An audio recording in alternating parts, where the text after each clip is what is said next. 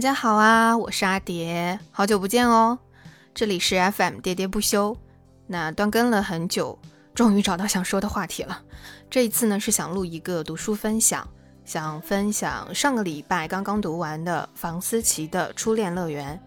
那相信啊，这本书大家是不陌生的，作者林奕涵呢已经自杀了，这是他最后一部，也是唯一一部长篇小说。所以说，其实我之前是有一点不敢去看的，我不知道里面那种感受会写的多么的浓烈，或者是说惨烈。那我先来大体说一下小说里面的故事吧。房思琪很喜欢文学，又长得漂亮，她和同龄的好友怡婷经常去楼上的伊文姐姐家里听伊文姐来读家里的文学书。然后，国文老师李国华以补课的名义接替了伊文文学保姆的位置，但是他以文学之名行豺狼之道，用诱骗的形式性侵了当时十三岁的房思琪。那十三岁的他当然没有能力对抗成年男人李国华，而李国华呢，口口声声说他这么做是因为爱他。思琪不敢告诉别人。他只能不停地催眠自己，他也是爱老师的。几年之后，房思琪疯了，而李国华安然无恙。那主线呢是说房思琪，副线就是说伊文姐。作者说思琪和伊文的外表长得就很像，大家呢以为伊文嫁给了富二代以后会生活的很好，但其实她经常被丈夫家暴，夏天也会穿着长袖长裤和高领。就像思琪的故事，我们要打开她的日记本才能知道；而伊文的故事，要撸起她的袖管和裤管，我们才能够看到。那正好最近吴亦凡的事情也掀起了很大的风浪，我想其实是有一点类似的。小说里面，房思琪最后疯了。林奕涵想要表达什么，抗议什么，我想大家都很清楚。这个话题我在此就不多赘述了。今天纯粹是想要表达我看完书以后对林奕涵这种写作才能上的惊叹和惋惜。他真的，我觉得太有才华了，而且太年轻。如果说能继续写下去的话，不知道他后面会有怎么样的成就。那阅读舒适度上，我其实会稍微减一点分。那我们大陆的读者其实是习惯中文简体的那些用法的。那它是带有台湾风格的遣词造句，我看的时候会稍微有一点嗯别扭。尤其呢是书里面有很多描写和大量的比喻，重点要说一下比喻。可能这本书最大的特点就是每隔两三行就会出现一个比喻吧。那我当时就会觉得，这是不是写的有点太多了，好不自然哦，感觉作者就是在卖弄文字。但是后面又一想，哎，这些比喻我在别的人那里没有看到过，哎，只有林一涵是这么写的。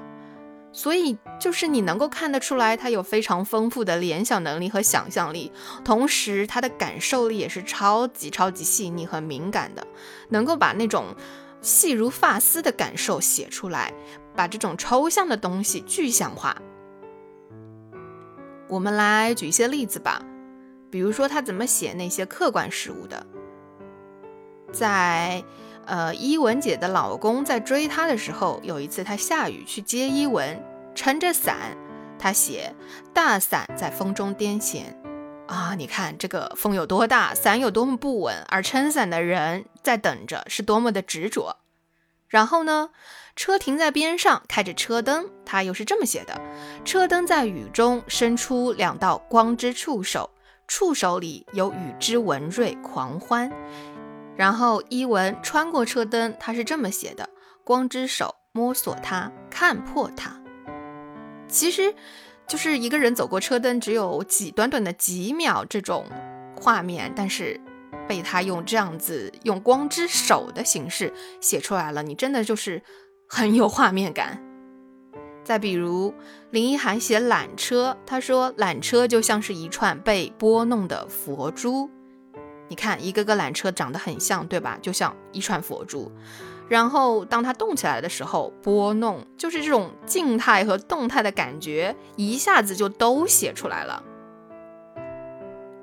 再比如说他是怎么写人的，他写房思琪穿着学生制服，踮起脚尖呢去拿高处的书，衣袖带起了她的上衣，就会露出一段少女雪白的腰腹。这个场面呢被李国华看到了，在李国华的眼里，这一段少女的腰腹就是绿格作文簿上，因为突然不知道这个段落要怎么写，学生空出来的一段空白。那我读到这个的时候呢，其实愣了一下。我脑脑中还反应了一下，我觉得这个比喻好奇怪哦。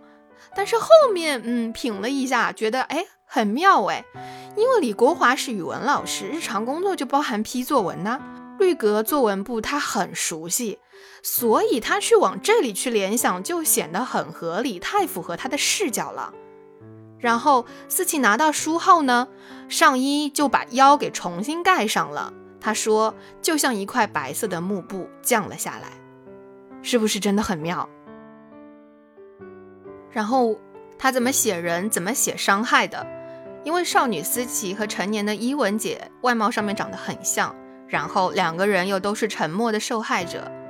林一涵是这么写的：他们是一大一小的俄罗斯娃娃，他们都知道，如果一直抛开、掏下去，掏出最里面最小的俄罗斯娃娃，会看见娃娃只有小指大。因为它太小，而画笔太粗，面目虽画的草率，哭泣般面目模糊了。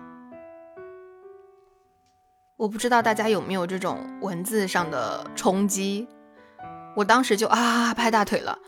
对哦，俄罗斯套娃，他们两个人的外表看上去是没有瑕疵的。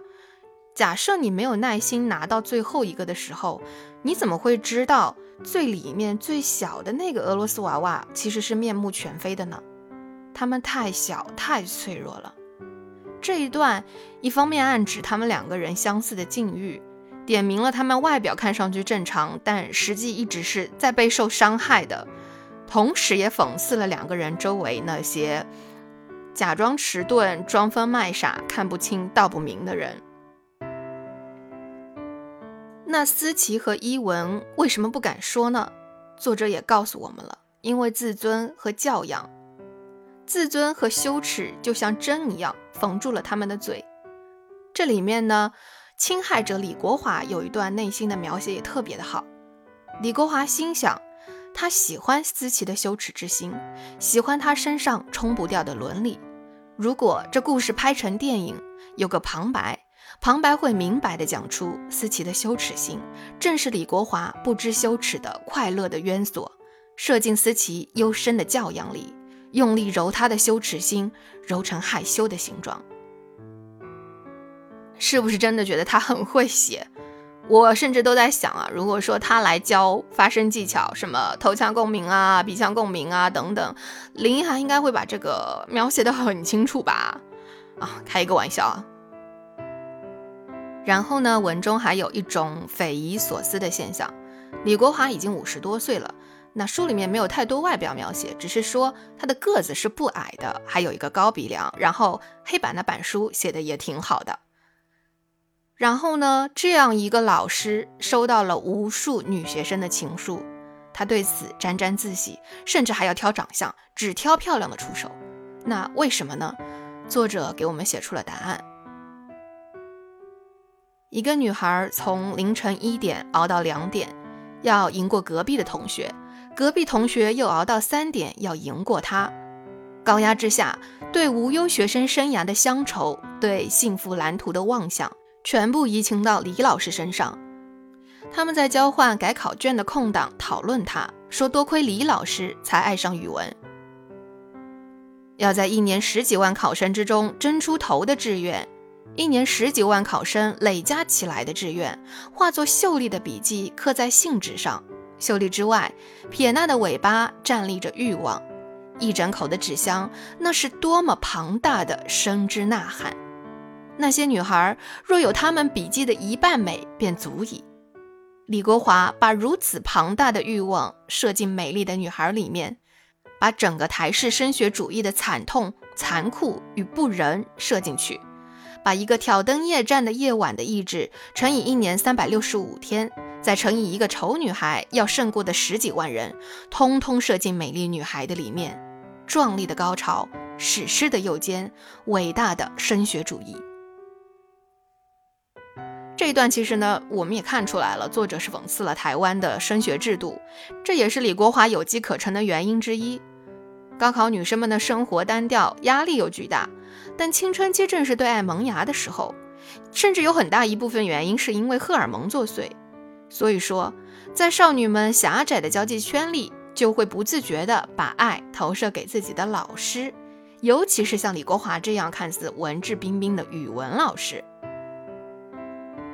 李国华又卖弄他的文学修养，这里的修养打个引号啊。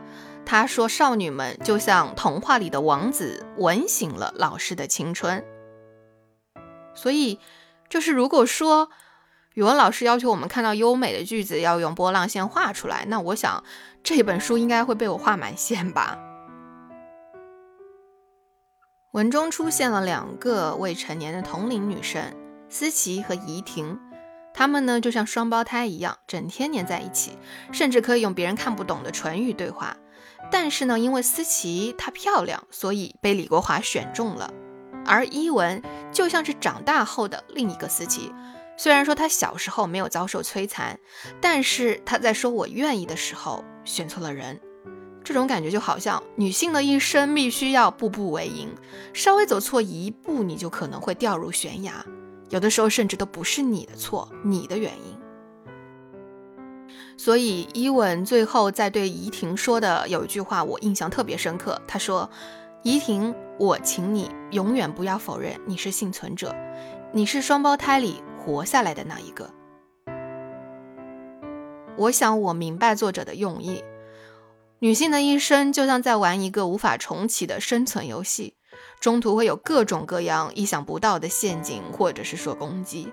我们每一个活着的人都是幸存者。